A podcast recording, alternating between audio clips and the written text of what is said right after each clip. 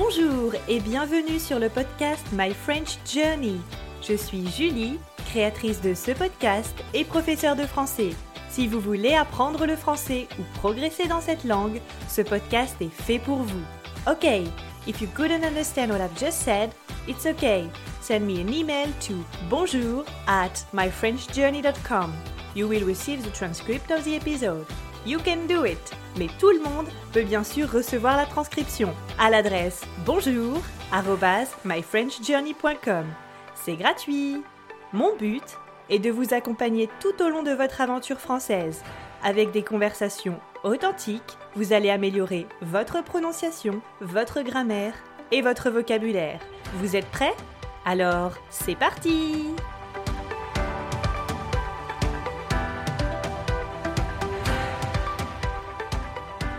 Nous sommes le 14 décembre et il neige. J'adore la neige, mais le problème avec la neige, ce sont les routes. J'ai vraiment peur de glisser. Heureusement, je n'ai pas besoin de prendre ma voiture aujourd'hui puisque je fais du télétravail. Et vous, est-ce qu'il neige chez vous? Est-ce que vous avez trouvé tous vos cadeaux de Noël? J'ai trouvé tous les miens. Il me reste seulement un cadeau à faire. C'est le cadeau pour ma sœur aînée. Mais ce n'est pas pour Noël, c'est pour son anniversaire. Eh oui, elle est née le 27 décembre, deux jours après Noël. J'ai déjà mon idée, il ne me reste plus qu'à aller en boutique. Est-ce que vous allez regarder le match de foot ce soir? C'est la demi-finale de la Coupe du Monde. France-Maroc. Quels sont vos pronostics? Est-ce que vous faites des paris?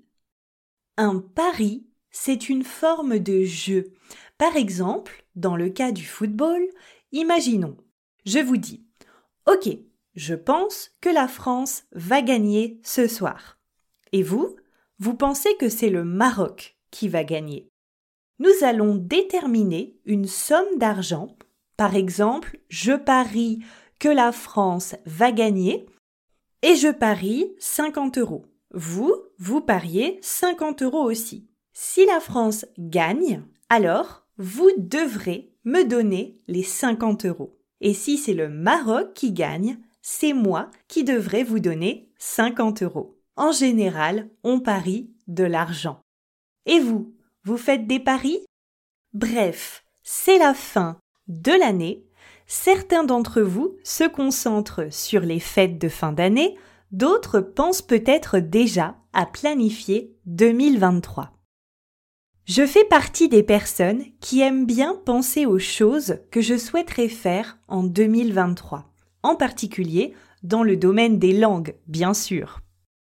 Vous savez peut-être que j'apprends l'allemand. Et cette année, j'avoue ne pas avoir atteint l'objectif que je m'étais fixé. Mais nous en reparlerons dans un autre épisode. Parlons de vos objectifs. Si vous m'écoutez, c'est que vous souhaitez sûrement progresser en français. Ou peut-être que vous m'écoutez juste pour vous détendre. Quelle que soit la raison, en 2023, votre objectif est peut-être de passer le DELF. Mais alors, c'est quoi le DELF Je vais tout vous expliquer. Et je connais bien le DELF puisque je suis moi-même examinatrice, c'est-à-dire que j'ai la certification pour être jury lors des épreuves de DELF. Je connais donc bien ce qui est attendu, comment l'épreuve se déroule, etc. Before I start with my explanation, do you like this show? If yes, please consider rating and reviewing the podcast. This will help me support more people who want to improve their French like you. Oui, mon magnifique accent anglais. Mais je travaille dessus, hein.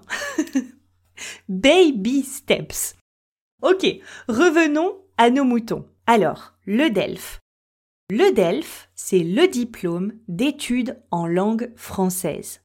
C'est le diplôme de français langue étrangère le plus connu dans le monde. C'est un peu comme le TOEIC ou TOEFL en anglais.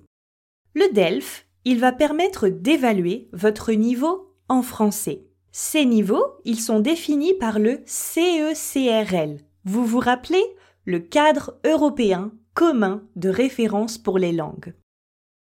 Si vous ne connaissez pas le nom de ce document, c'est normal, mais vous connaissez probablement les niveaux A1, A2, B1 et B2. C'est le CECRL qui a défini ces différents niveaux. Si vous possédez les niveaux A1 et A2, vous êtes considéré comme des utilisateurs élémentaires de la langue. Si vous possédez les niveaux B1 et B2, vous êtes considéré comme des utilisateurs indépendants de la langue. Pour chaque niveau, il y a des compétences, des savoir-faire que vous devez maîtriser pour valider le niveau. Par exemple, au niveau A1, il faut être capable de se présenter, de poser des questions simples à quelqu'un, alors qu'au niveau B1, il faut être capable d'argumenter son choix, par exemple.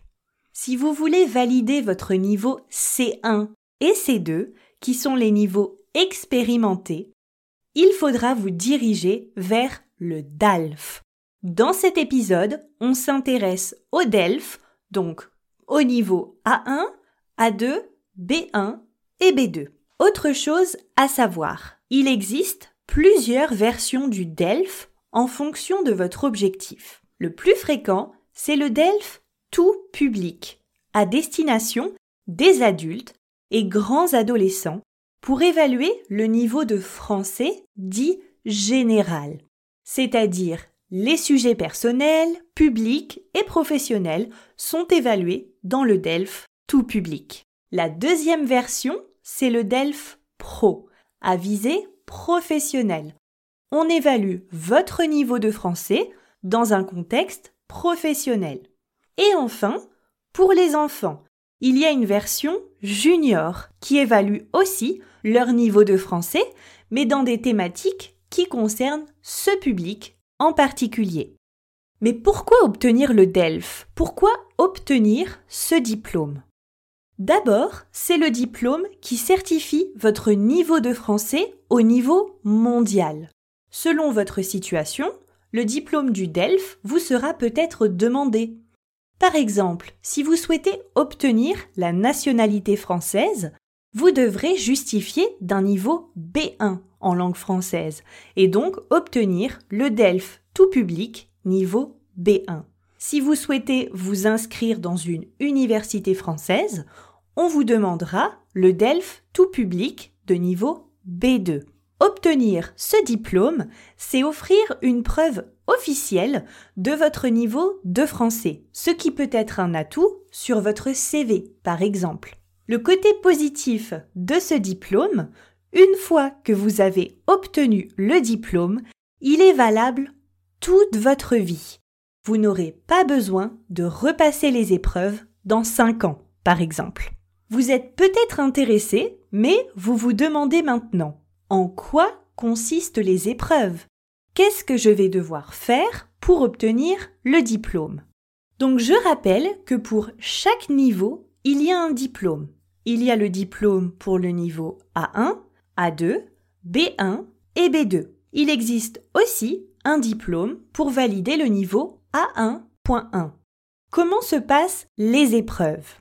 Alors, le DELF évalue les quatre compétences. La compréhension orale, la compréhension écrite, la production orale et la production écrite.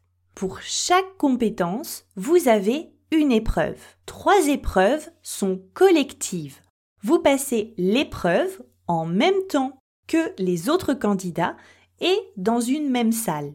Par contre, la production orale est une épreuve individuelle pendant laquelle le candidat est face à un jury composé de deux professeurs. Pendant les épreuves, vous n'avez pas le droit d'utiliser le dictionnaire ou un traducteur en ligne, bien sûr. Le total des épreuves est noté sur 100 points. Chaque partie représente 25 points. Et donc, 4 fois 25, ça fait bien 100. Pour obtenir le diplôme, vous devez obtenir au moins 50 points au total. Mais attention, vous devez avoir au moins 5 points pour chaque épreuve. Si vous obtenez, par exemple, 4 sur 25 pour l'une des épreuves et que vous avez quand même 50 sur 100, malheureusement, le 4 sur 25 est une note éliminatoire. Vous n'aurez donc pas le diplôme. Pour vous inscrire à l'examen, il faudra contacter un centre d'examen. Il y a des centres d'examen en France, mais aussi à l'étranger.